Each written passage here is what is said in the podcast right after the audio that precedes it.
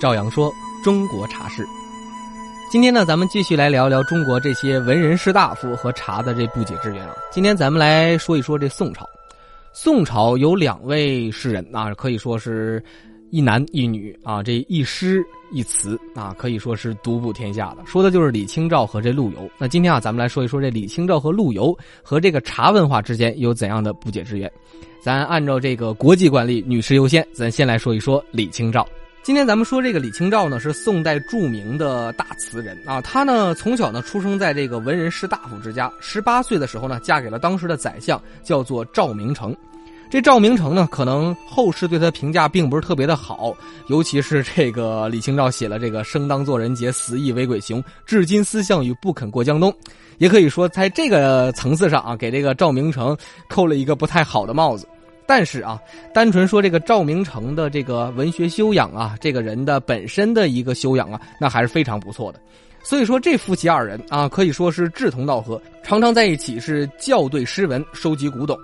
这赵明诚也好，还是这个李清照也好，应该是中国最早的一批这个大收藏家和古董鉴赏家，当时啊叫金石学家。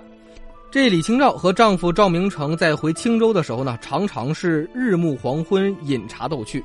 一个人啊，先讲出一个典故，另外一个人要说出这个典故是在某本书的某卷的某页某行之上，这获胜者呢就可以优先的饮茶一杯。据说啊，这有一次，这李清照正在喝茶，赵明诚说错了，李清照是扑哧的一声啊，这个就觉得对这个丈夫有一点嘲笑之意，不仅茶没有喝到嘴里，还把自己的前襟是溅了一身的茶水。这个呢，当然是这个呃野史当中所记载的一个小故事，但是从中啊也可以看出来，这个夫妻二人当时还是非常有生活情趣的啊。这个茶自然就是成为一种调剂品了，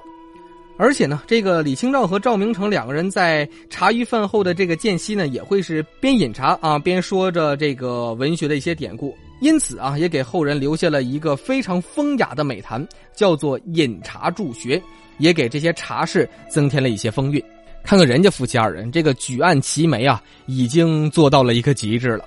那么说完这个李清照，咱们进来说下一位啊。这下一位呢，可以说是在中国的文学史上也是浓墨重彩的一笔。他是最高产的一位诗人，这一生呢，一共写了九千多首诗啊。大家想想，九千多首诗啊，可能有一些人这一辈子都没读过这些诗。这个人呢，就是陆游。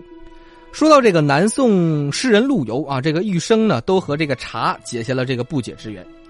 这陆游啊，可以说是特别的谙熟这个烹茶之道，也深得这个品茶之趣。他常常是身体力行，总是啊以自己这个亲自动手烹茶作为人生的一大乐事。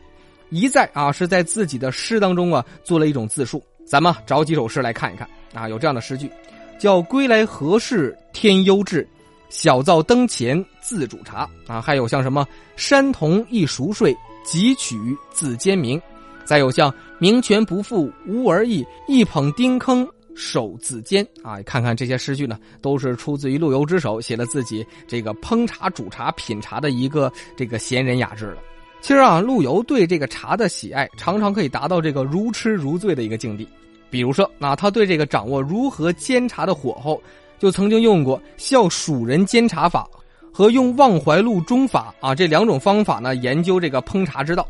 他呢还会玩当时特别流行的一种技巧，也是非常高的一种这个茶的游艺啊。所谓的游艺呢，就是这个啊把所有的技术和自己的精神高度给它还原到一起，这个方式呢就叫做分茶。所以陆游到了晚年仍然是嗜茶如命，在自己的一本书当中啊叫做《幽居初夏》当中说。叹息老来交旧尽，睡前谁共五瓯茶？后来呢，又在这个雪后煎茶当中啊，写了一首小诗，叫做《雪夜清甘长井泉，自携茶灶旧烹调，一毫无负关心事，不枉人间住百年》啊！大家想想这首诗写的，仿佛整个人生啊都是为茶而生，尤其是最后一句啊，这个“不枉人间住百年”啊，说这自己的一生啊，基本就是这个为茶而生了。而他有一个名句叫做“眼明身见何妨老，饭白茶干不觉贫”，就进入到了这个茶道的至深啊、至高的一个境界，就是这个干茶一杯，洗尽人生的烦恼。今天要跟大家分享的这两位这个诗人啊，这个一男一女，这一诗一词，就是李清照和陆游，都是宋朝的人。可见这宋朝的文人士大夫已经把茶文化融入到了自己的生活当中。也正是因为如此啊，呃，从宋朝开始，我们的饮茶习惯也才在民间流传，直到今天，我们也把宋代的一些茶文化融入到我们的生活之中。这段时间呢，咱们一直在讲这个茶文化，但是这个文人士大夫之间呢，把这个茶文化上升到了一个新的境界，就叫做茶道。那么从明天开始，咱们来说一说跟茶道有关的茶文化知识吧。